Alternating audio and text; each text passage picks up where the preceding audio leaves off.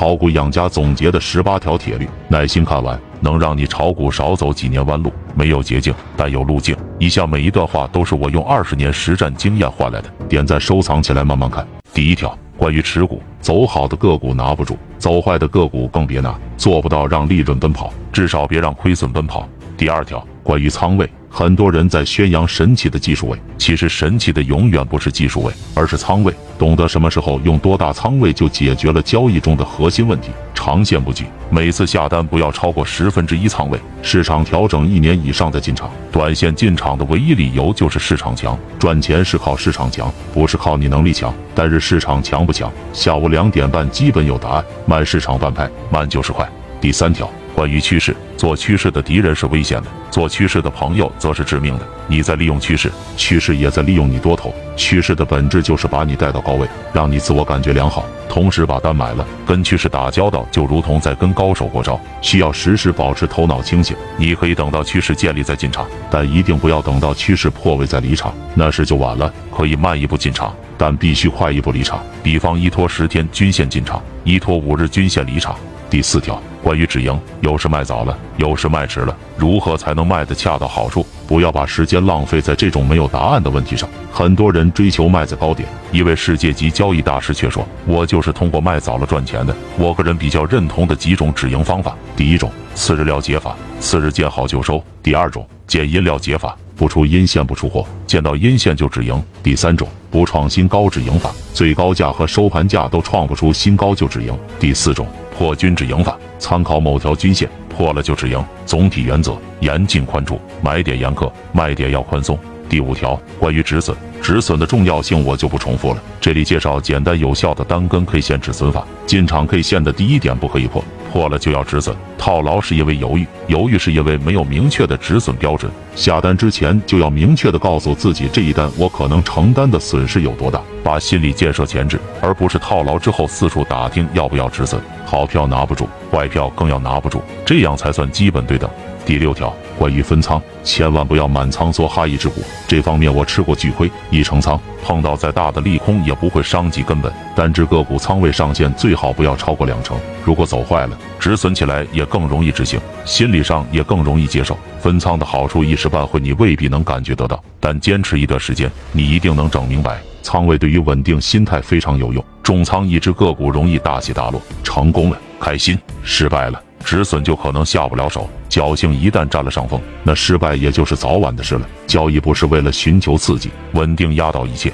第七条，关于技术。首先强调技术的主要作用不是预测，而是平衡，是得失之间的平衡。首先评估可能的失败后果，再评估可能机会。我通常的假设就是，只有一半的可能性会成功。如果失败后果会不会很严重，感觉不确定性大，那就少做或者不做。没有神奇的技术，只有神奇的应对。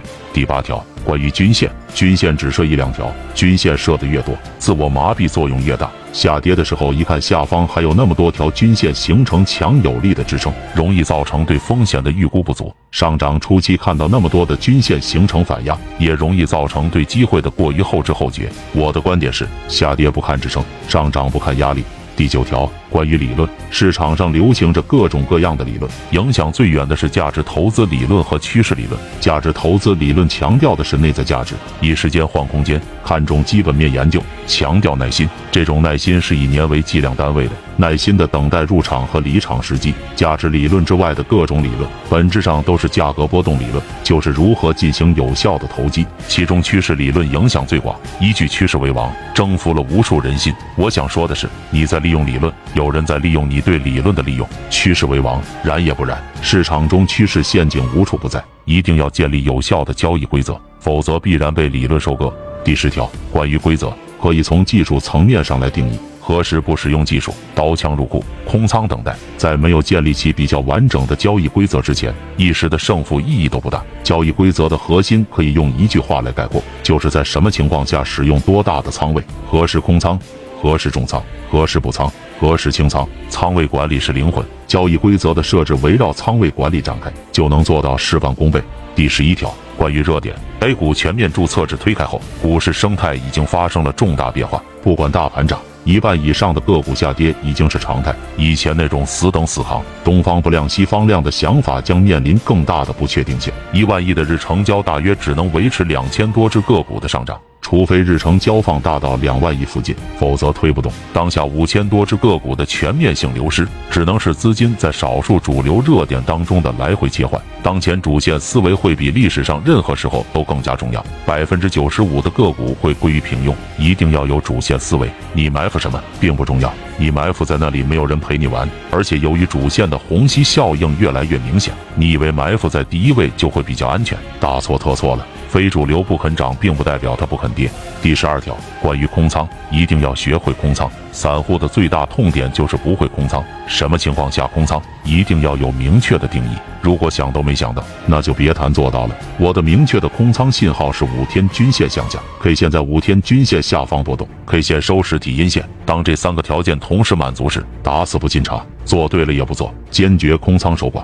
第十三条，关于等待，我发现所有的世界顶级交易大师都特别强调等待的重要性，无论是长线、中线还是短线，这一点是共通的，因为交易的底层逻辑是共通的。我个人的感悟是两点：首先，从技术上明确定义在什么情况下空仓等待；其次，开始阶段需要刻意强迫自己执行到位。一旦你能感同身受这样做的好处时，后面自然就容易做到知行合一了。一个等字足以淘汰市场百分之九十五的人。第十五条，关于预测，零预测规则。外行会以为高手就是靠预测，市场中的牛人也是想通过预测来证明自己很牛。预测这件事我是看得透透的，预测就是鸦片，容易上瘾，但是什么好处其实都没有。有人每天都在搞预测，每天都在强调又预测对了什么，绝对没没有马后炮。多数人对于高手的定义就是他能不能提前预知市场变化，预测思维根深蒂固，能从预测迷宫中走出来的，用规则代替预测的永远都是少数。人预测的本质是自我放纵，